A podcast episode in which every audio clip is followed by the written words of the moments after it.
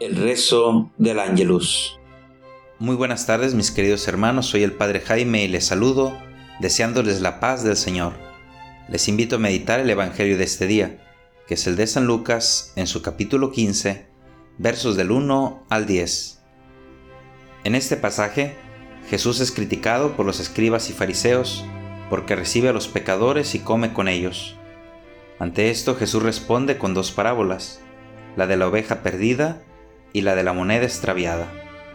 En ellas Jesús pone de manifiesto que Dios nunca deja de buscar al que se ha extraviado o perdido, y que se llena de gran alegría cuando los encuentra.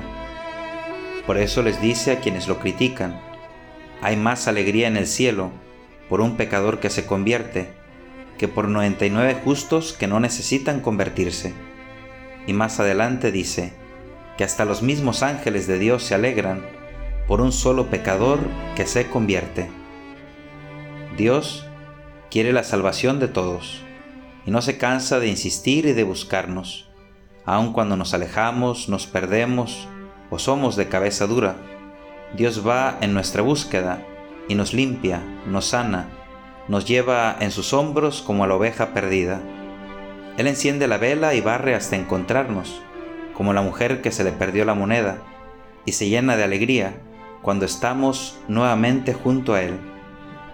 Alegrémonos por el hermano que vuelve, que se convierte. No critiquemos ni condenemos a nadie. Eso no nos toca. Y si nos hemos perdido o desviado del buen camino, volvamos a Dios. Dejémonos encontrar por Él, ya que esa es la alegría más grande de nuestro Padre Dios. El ángel del Señor anunció a María y concibió por obra del Espíritu Santo. Dios te salve María, llena eres de gracia, el Señor es contigo. Bendita eres entre las mujeres, y bendito es el fruto de tu vientre Jesús.